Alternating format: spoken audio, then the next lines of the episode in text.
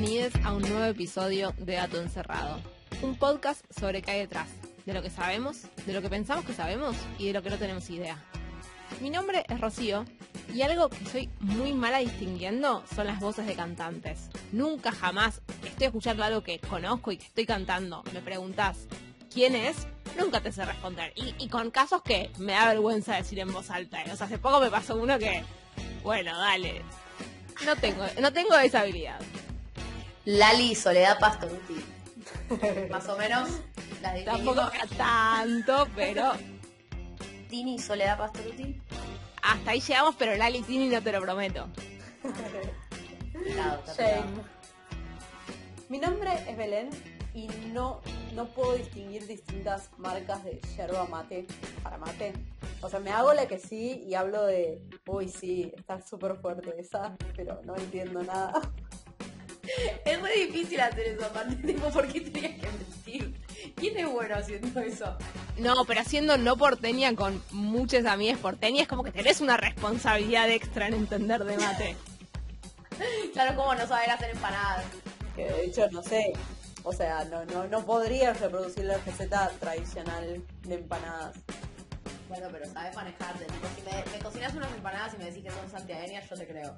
Eh, mi nombre es Melina y soy bastante, bastante más mala de la media, en más mala que la media en orientarme. Por ejemplo, cuando entro a un lugar, a un local, a donde sea, cuando salgo no tengo idea realmente de dónde viene. Me pasa todo el tiempo. qué vivís en una nube de pedos. Sí, sí, básicamente. Y aparte, creciste en un momento donde ya existe Google Maps, ya está, ya esa habilidad no es tan necesaria tampoco. Me parece bien. Obsoleto como las muelas de juicio, dijo la bióloga en, un podcast de ciencia. ¿Puede ser que acaba de pasar eso? No tanto, pero casi. Yo me llamo Rocío Prie.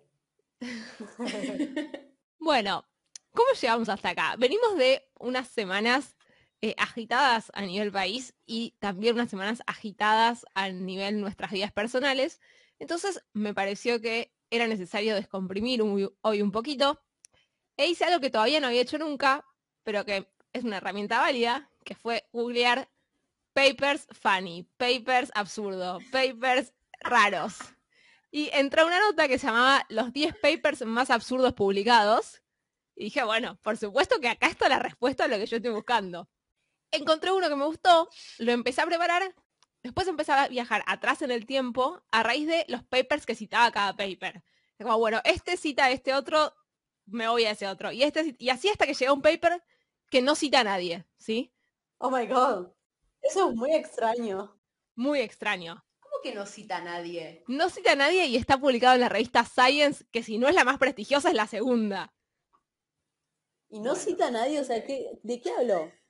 de Dios. No hay citas. ahora, ahora les voy a contar. Para, perdón, tengo una pregunta. Eh, ¿Alguno de estos papers que nos vas a contar ganó el famoso premio Ig Nobel?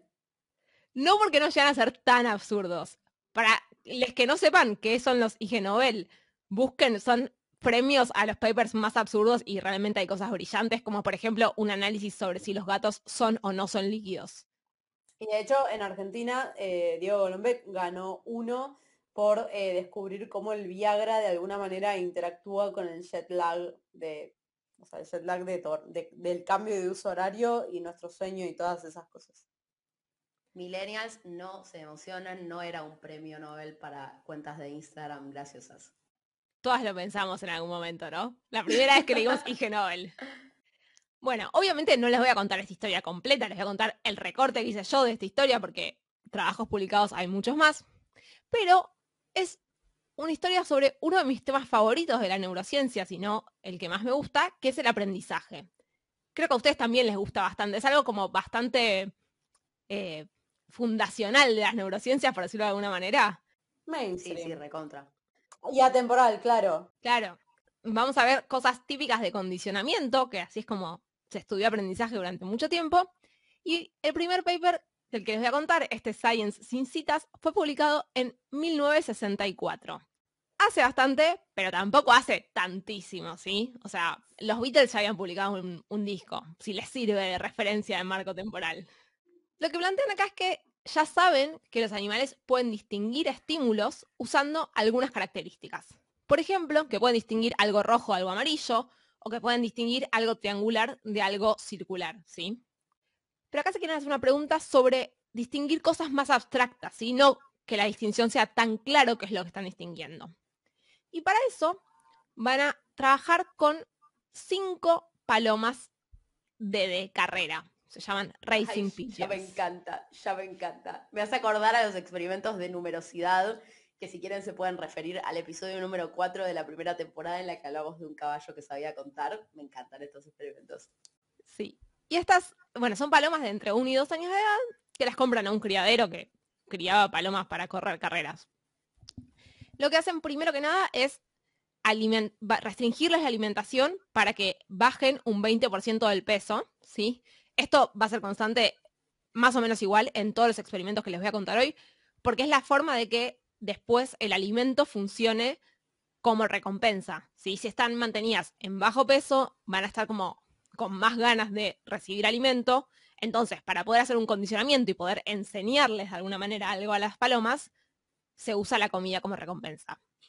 Bueno, ¿y qué es lo que les van a enseñar?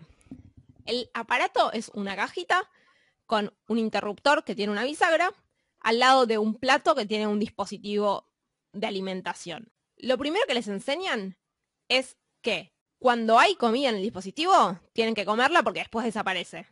¿Sí? Entonces les dejan la comida. ¿Qué es un dispositivo de alimentación? Como una cosita que te larga alimento. Ah, ok. Bueno, no me parece obvio. No hay fotos y no explican mucho cómo está construido, pero yo me lo imagino como un platito en el que cae algo de alimento. Porque lo que sí dicen es que en esta primera etapa el alimento solo queda durante tres segundos en este lugar y después se retira. Entonces es como, bueno, cuando lo veas, come. Claro, claro, tal cual. Lo segundo que les enseñan es, mira, si apretas este interruptor, sale comida al dispositivo y la puedes comer. Entonces, tenemos como un segundo aprendizaje. Hay que apretar el interruptor para que pasen cosas. Lo tercero es que apretar el interruptor solo sirve una vez por minuto. O sea, no vale estar taca, taca, taca, taca, taca, taca, y eso te va a dar comida infinita, sino que apretas una vez, te cae comida, después por un minuto, apretes o no apretes, va a ser lo mismo, que es que no va a quedar comida extra. Pero si, si aprietan antes, no pasa nada. Simplemente no cae comida. No es que de alguna manera las penalizan. No, no. Por ahora no. Y esto lo hacen básicamente para que sigan con hambre, porque si están habilitadas a apretar infinito, de golpe, en una vez ya apretaron un montón, salió un montón de comida, listo, no, no sigo participando del experimento. Siguiente paso de este entrenamiento es que les enseñan que solo pueden apretar el interruptor, o en realidad solo tiene sentido apretar el interruptor, cuando se prende una lucecita, que está ahí en la misma caja, ¿no? Esa lucecita particularmente no es una luz que se prende, sino como un platito blanco donde se proyecta una luz. Si se proyecta la luz y esto por lo tanto está encendida, apretar hace que le dé comida y si no, no. Hasta ahí, en realidad, es enseñarle a los animales el procedimiento experimental, enseñarles a usar el setup, digamos, ¿no? Todas estas cosas se las enseñan secuencialmente, eh, digamos, primero una cosa chequean que la aprendió, después la próxima chequean que la aprendió, o es, les van enseñando la secuencia completa. Se les enseñan secuencialmente, no estoy segura cuántos llegan a chequear que lo, qué significa chequear que lo aprendió, o si simplemente es, bueno, un par de sesiones de esto y un par de sesiones de esto otro sin fijarse qué cambió en el comportamiento. Eh, probablemente yo creo que, en, o al menos ahora en ese tipo de, experimentos, lo que se hace es eh, establecer un criterio. Por ejemplo, pasa tres días eh, sin tener errores en, por ejemplo, no aprieta cuando la luz está apagada.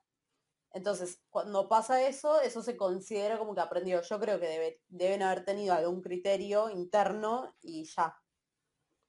Sí, más o menos igual, porque eso se usa mucho después para, eh, para lo que queremos efectivamente que aprendan, que todavía no llegamos ahí. Y en este trabajo tan viejo no usan ese tipo de criterios que sí usan en los más nuevos. Entonces, por eso no sé cómo harían acá, pero seguro hay una definición del grupo de, bueno, ya aprendió, ya sabe hacer esto. Em, sobre este platito que les contaba que se iluminaban, se van a proyectar filminas, ¿sí? Que cuentan que recogieron como de distintos lugares más o menos son 80 filminas de ambientes naturales. Ambientes naturales pueden ser campos, pueden ser ciudades, pueden ser montañas, campings, lo que sea, ¿sí? la mitad de estos ambientes tenían al menos una persona y la otra mitad no. Las personas podían estar parcialmente tapadas, o sea, por ejemplo, atrás de un árbol y que una rama les tapara una parte del cuerpo, podían también estar a través de una ventana, y todo lo demás iba cambiando en las fotos. ¿sí? No había como una constante. Algunas tenían un par de árboles, otras no, aparecían autos, no aparecían autos, pero estos cambios eran similares en los dos grupos de fotos, en las que había personas y en las que no había personas, ¿sí? La diferencia entre los dos grupos era únicamente si había o no había personas. O sea que en definitiva lo que querían que las palomas aprendan, o sea, eso abstracto que vos decías que las palomas, que querían que las palomas aprendan era a detectar si había personas o no. Exactamente. Lo que quieren es ver si una paloma puede tener de alguna manera la idea de personas, ¿sí? Y puede entender, ah, ok, acá hay una persona y esto va a servirme, o acá no hay una persona, que es muy distinto a decir, esto es rojo o esto no es rojo. Por ejemplo, esto es un triángulo y esto no es un triángulo. El concepto de persona es mucho menos regular entre las distintas fotos. Entonces, lo que van a hacer durante el entrenamiento es el picoteo de esta palanquita solo va a activar al dispositivo de comida si en la foto proyectada había personas. ¿Sí? Entonces, si picoteo cuando no hay personas, no me dan nada. Si picoteo cuando hay personas, me dan comida.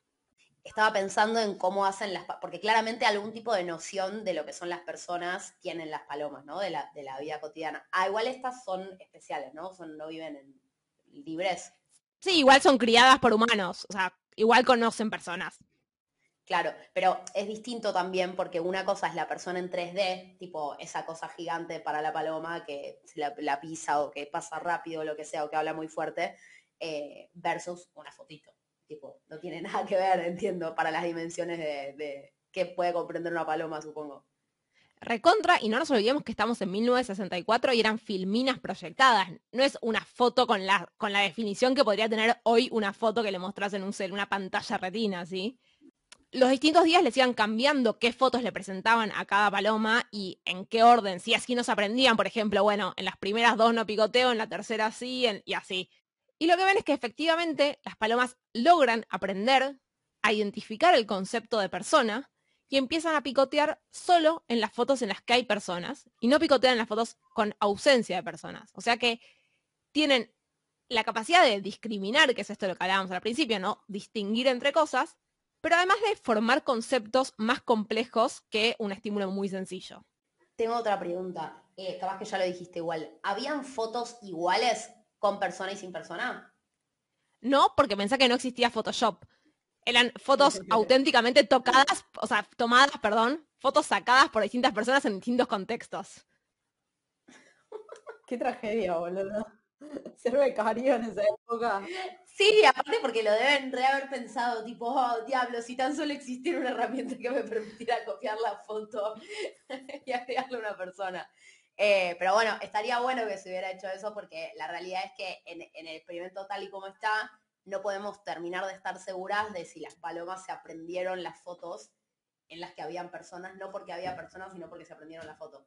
Sí, recontra.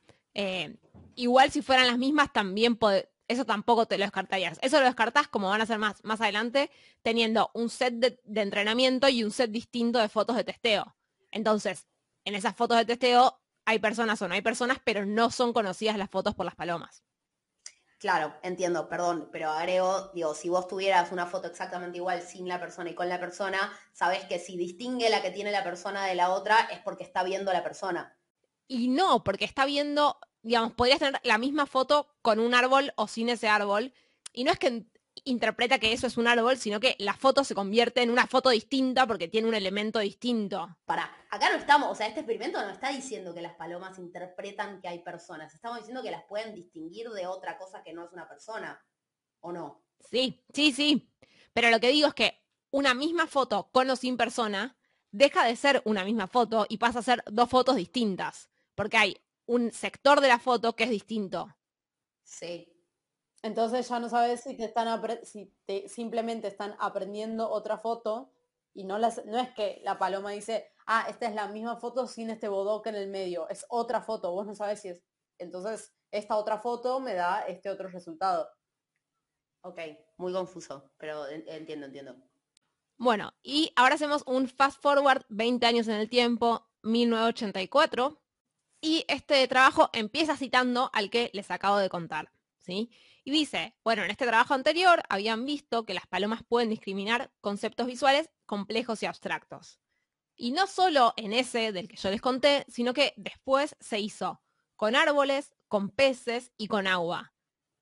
Y un poco lo interesante de que se haya hecho con peces también es que lo que Meli decía antes, las palomas de alguna manera conocen personas en su vida, pero probablemente no conocen peces. Entonces, pudieron formar la imagen de, bueno, esto es un pez, sin haber visto nunca un pez. ¿Cuántas veces dije pez en los últimos dos minutos? Bueno, y ahora dicen, ok, todo bien con la vista, distinguen, forman la idea de una persona. ¿Qué pasa con los estímulos auditivos? ¿Pueden las palomas discriminar entre dos pedazos de música clásica? Si pueden, son mejores que vos, Rob. No, igual lo tuyo era con, las, con los cantantes. Sí, pero si a mí me decís entre un, entre un bajo y una guitarra, tampoco sé si, si me tengo mucha fe. ¿eh? Eh, el primer experimento que van a hacer lo hacen con dos palomas. ¿sí? Es muy importante porque a lo largo de todos estos trabajos se trabaja con muy pocos animales, pero bueno, entiendo que con palomas es algo que se hace. Y no, pero ¿sabes lo que debe costar enseñarles eso? O sea, para mí todo ese proceso toma varias semanas. Sí, sí, tarda un montón, lleva un montón de sesiones. Reitero qué paja ser ese becario. Sí. De nuevo tienen a las palomas mantenidas al 80% de su peso, ¿sí? Para que estén incentivadas a comer. Y tienen dos estímulos distintos. Uno es un minuto una pieza de Bach y el otro es un minuto de una pieza de Hindemith lo importante es que estos minutos son diferenciables por personas. O sea, primero chequean eso que si una persona escucha uno u otro, puede distinguir cuál es cuál. Entonces van a hacer varios entrenamientos en los que básicamente lo que le enseñan a la paloma es cuando suena Bach, si apretas eh, la palanquita va a aparecer comida. Cuando suena el otro estímulo, si apretas la palanquita no aparece comida. ¿Siempre es el mismo minuto o no?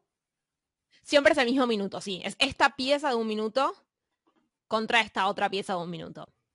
Bueno, pero entonces de nuevo es el mismo problema. No, no sé si, si distinguen Bach del otro, sino que simplemente distinguieron esa, ese minuto del otro minuto. Claro. Está bien, pero por lo menos pueden identificar que esos dos minutos son distintos. Ok, eso sí. Porque no es menor, digo, podría ser, no sé, hay un hay vocalizaciones en, en rangos que por ahí nosotras no distinguimos si son distintas o no. Claro. Claro, pero no quiere decir que después puedan generalizar, no es que les mostrás otros dos minutos de uno y del otro y pueden decirte esto es de Bach y este es de Clark. Easy peasy. Vamos a poquito. Entonces, algo que no les estoy contando, pero que obviamente hacen es, hay un montón de controles que hay que hacer para que esto tenga sentido, como por ejemplo, eh, poner ruido blanco en los parlantes, chequear que no sean los parlantes el tema, que no sea el lado del que sale el sonido, sí, todo eso lo van chequeando, pero me pareció que para hoy no tenía tanto sentido, pero si a alguien le interesa mucho el tema controles y controles del aprendizaje, en cualquiera de estos trabajos puede encontrar bastante al respecto.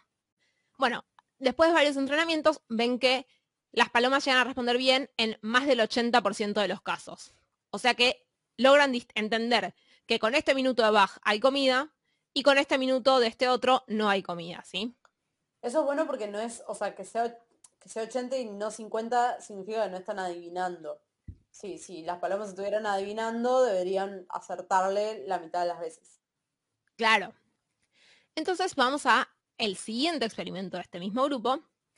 Y lo que hacen ahora sí es con cinco palomas. Y tienen dos disquitos distintos, o sea, dos eh, aparatos en la misma caja. Entonces, cuando suena Bach, aparece comida si picotean al de la izquierda. Cuando suena Stravinsky ahora, aparece comida si picotean al de la derecha. Entonces ahora como que la consigna es un poquito más difícil porque no es picotear o no picotear, sino es picotear y cuál de los dos platitos. Claro, Y llegan a responder más del 70% de las veces bien. Entonces, de nuevo, en principio aprendieron esta consigna que, que les estábamos enseñando. Estábamos, digo, porque yo claramente fui, fui parte de ese grupo experimental. Todos lo sabemos. Y ahora llegamos al experimento 3, que es en el que dicen, ¿será una cuestión de estas dos canciones que estamos presentando? ¿O podrán estas palomas generalizar? Y a las palomas de este último experimento que les conté, les ponen canciones nuevas. Y lo que ven es que cuando suena, cuando esas canciones nuevas, no sé si tan nuevas, pero cuando la canción nueva es instrumental de piano, las palomas tocan el platito de Bach. En cambio, cuando es una orquesta, picotean el platito de Stradivarius, siendo que ese minuto original de Bach era piano y ese minuto original de Stradivarius era una orquesta. Ninguna boluda. Ninguna boluda las palomas. Podemos decir que conceptualizan de forma abstracta, ¿sí? Y por lo menos como que pudieron encajar en sus cajitas de información piano versus orquesta. ¿Hablan de transferencia de aprendizaje? O sea, esto técnicamente es... Esto es. Eh, están transfiriendo lo que aprendieron a otra situación. Quizás, quizás no se usaba esa palabra en ese, en ese momento. Claro, creo que no lo nombran así, pero me parece que es más una cuestión temporal que de, que, no sea, digamos. O sea, se entiende que lo que está pasando es que están usando información previamente adquirida en una situación que se parece, pero que no es exactamente igual y evidentemente están pudiendo usar esa información que adquirieron antes en, esta nueva. Exactamente. Y llegamos a el primer trabajo cuando nosotras ya habíamos nacido, o sea, en 1995. Y lo que plantean es que las personas podemos distinguir bastante fácil un cuadro de Monet de un cuadro de Picasso, incluso si nunca antes vimos ese cuadro en particular, ¿sí? Con conocer la obra de los dos artistas en general, tienen un estilo tan distinto que si nos aparece un cuadro nuevo y nos dicen, es de Monet de Picasso, vamos a saber responder de cuál es. Y la pregunta es, ¿podrán las palomas? ¿Podrán? Bueno, sí, sí, si ustedes o les oyentes pueden o no pueden hacer esto, depende de su formación artística, de cuántas veces vieron cuadros de ambos, pero la realidad es que son muy distintos, o sea, se, notan los estilos. Voy a chequear, creo que puedo, pero déjenme chequear. Particularmente, igual Picasso justo es un artista muy multifacético y en este trabajo lo que van a usar es cuadros de la, ¿cómo se dice la, temporada? No, la, etapa cubista de Picasso, ¿sí? Los cuadros cubistas son muy particulares y Monet es un pintor impresionista y es muy particular para el otro lado. Sí, dos cosas. Uno, puedo distinguir. Dos, me, divirtió lo de temporada. la temporada.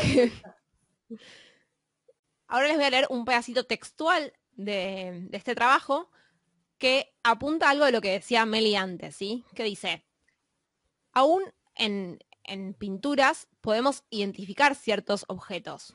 En otras palabras, encontramos una relación entre estas pinturas y objetos reales. Sin embargo, esta relación suele ser bastante débil en pinturas de Picasso, de Matisse y de Braque. El realismo solo es importante para alguien o algo que está mirando y que entiende la pintura como una representación tridimensional del mundo.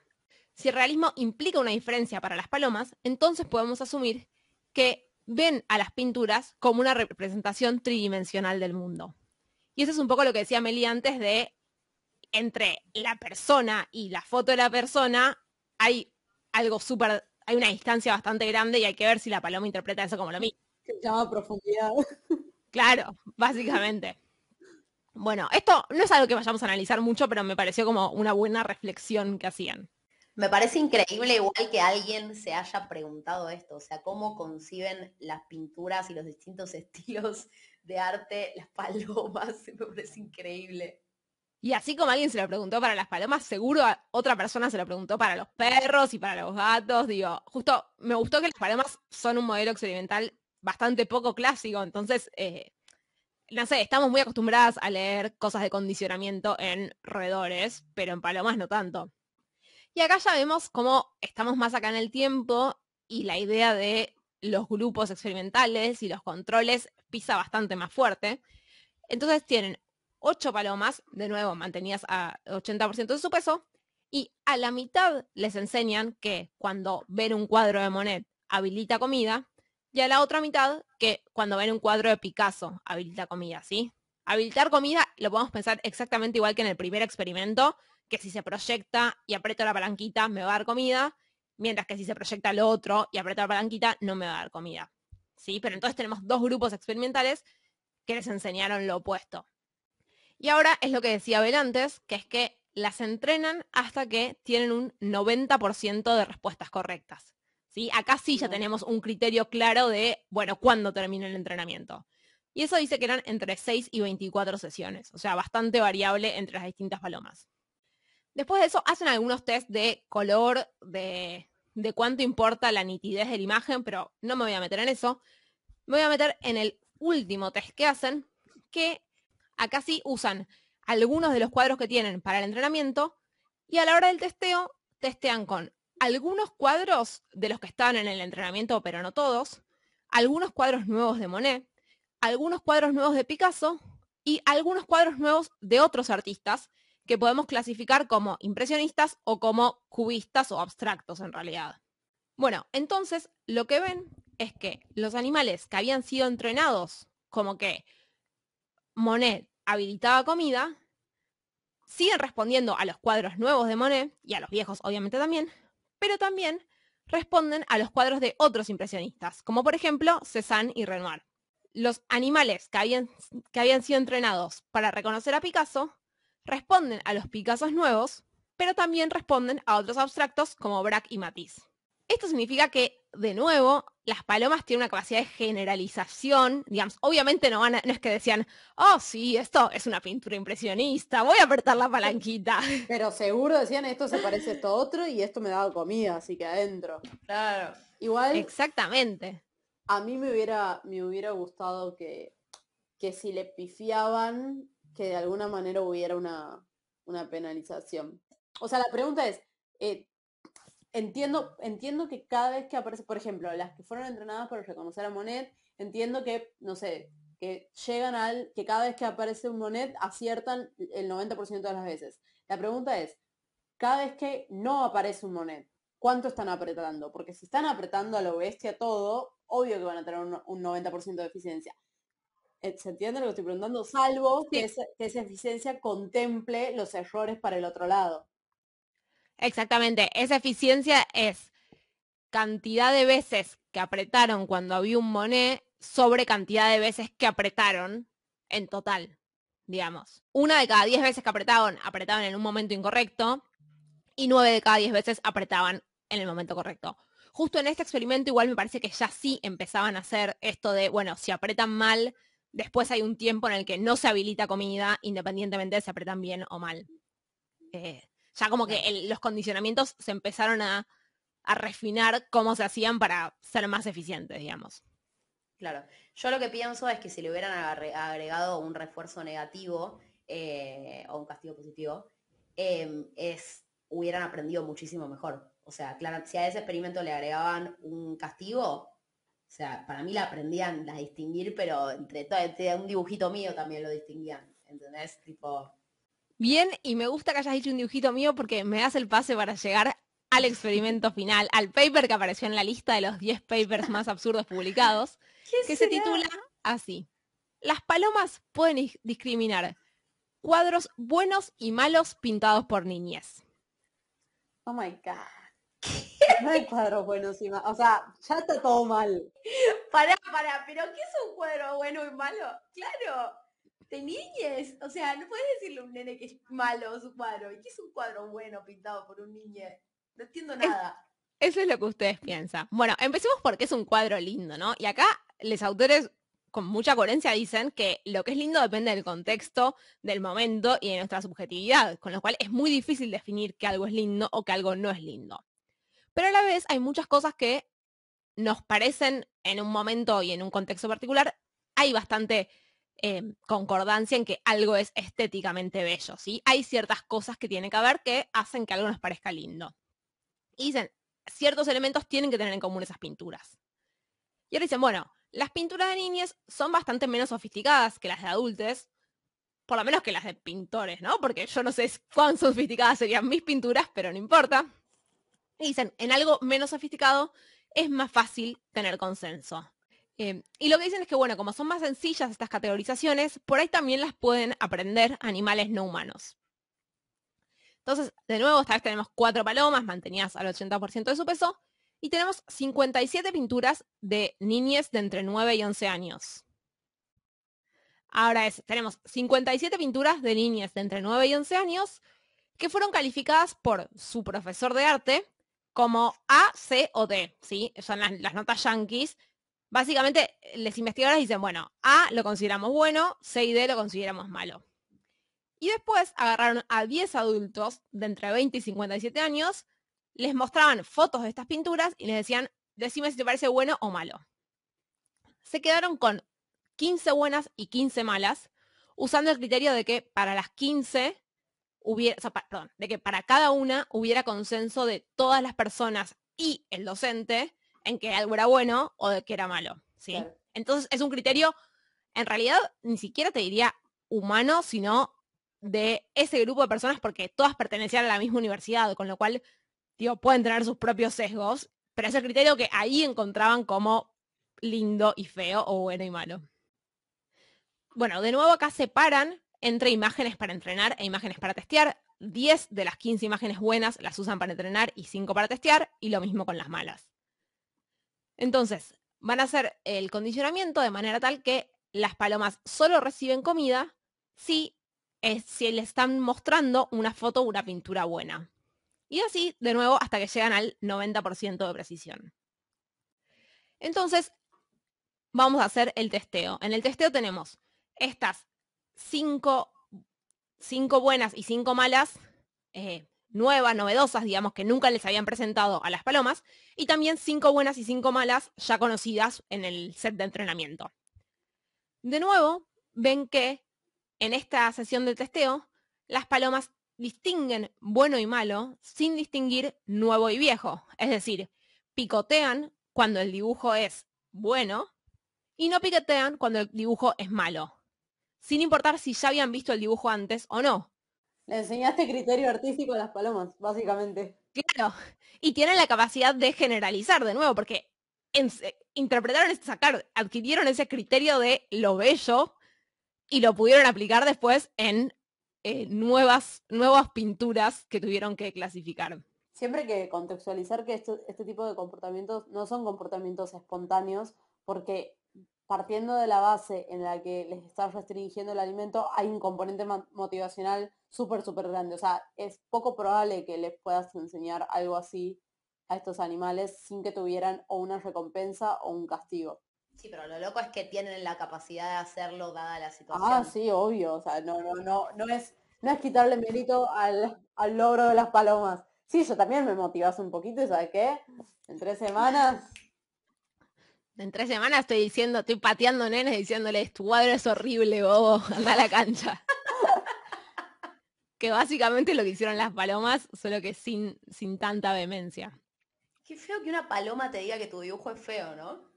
Como... Sí, por suerte creo que las niñas no se enteraron de todo esto. Ya igual que se hayan llevado una D a la casa en su dibujo, me parece un poco triste, pero bueno. Pero que encima una paloma piense lo mismo que tu profesor. Claro. Sí, sí.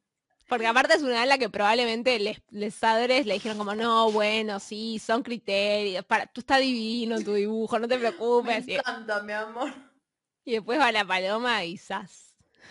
Y las palomas no se agotaron como tema de estudio en el 2009, sino que encontré un trabajo de este año, también en el que siguen estudiando aprendizaje con palomas, y particularmente les enseñan a distinguir o discriminar entre banderas de Gente países. con COVID y gente sin COVID. No, no, imágenes de banderas de países. Pero lamentablemente como es un preprint y no tuve acceso, no logré leerlo. Pero estaré atenta a ver cuando aparezca si hay algo interesante para contarles sobre palomas distinguiendo banderas. 100%. Yo no sé ustedes, pero ahora las voy a mirar distinto en la calle. Siempre les tuve muy poco respeto. Yo me pregunto, tipo, ¿cuándo cortar? Como, ya está, ya, ya nos dimos, o sea, no es que no se replicó, porque claramente tiene sentido, bueno, se hizo una vez, bueno, ok, lo vuelvo a hacer. Ya hay como cierta noción de, ok, las puedes entrenar. ¿Qué tanto te aporta el cuerpo de conocimiento eh, enseñarles banderas? A menos que, voy a, voy a juzgar el, el paper sin haberlo visto, a menos que estés eh, agregándole eh, un valor como súper especial al experimento, es como, bueno, sí, distinguen otra cosa. ¿Cuándo cortar? Sí, sí, es re difícil. Y lo que es muy loco también que a mí me sorprendió mucho es cómo no cambió la metodología de 1964 a 2009. Sí hubo algunos ajustecitos, pero los principios de lo que se hace es exactamente lo mismo. Para pensar. Bueno, queridos y queridas oyentes, esperamos que hayan disfrutado este episodio tanto como nosotras. Yo creo que Rocío cumplió muy bien con el objetivo de distendernos y hacernos pensar en cosas eh, creativas y tristes para algunos niños y niñas, pero divertido para nosotras.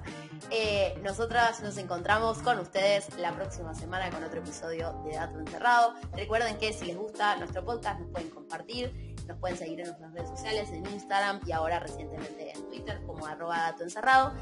Y pueden escuchar nuestros episodios también en YouTube. Y si les gusta mucho, mucho, mucho el podcast, nos pueden empezar a invitar a tomar cafecitos con la frecuencia que ustedes quieran para que podamos seguir creciendo. Nos vemos la semana que viene con más eh, episodios. Chau, chis.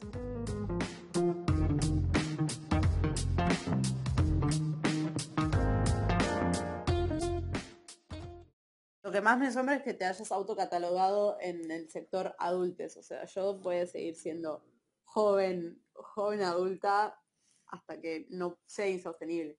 Sí, fue un, de- fue un desliz. Fue un desliz. Yo estoy por la adolescencia.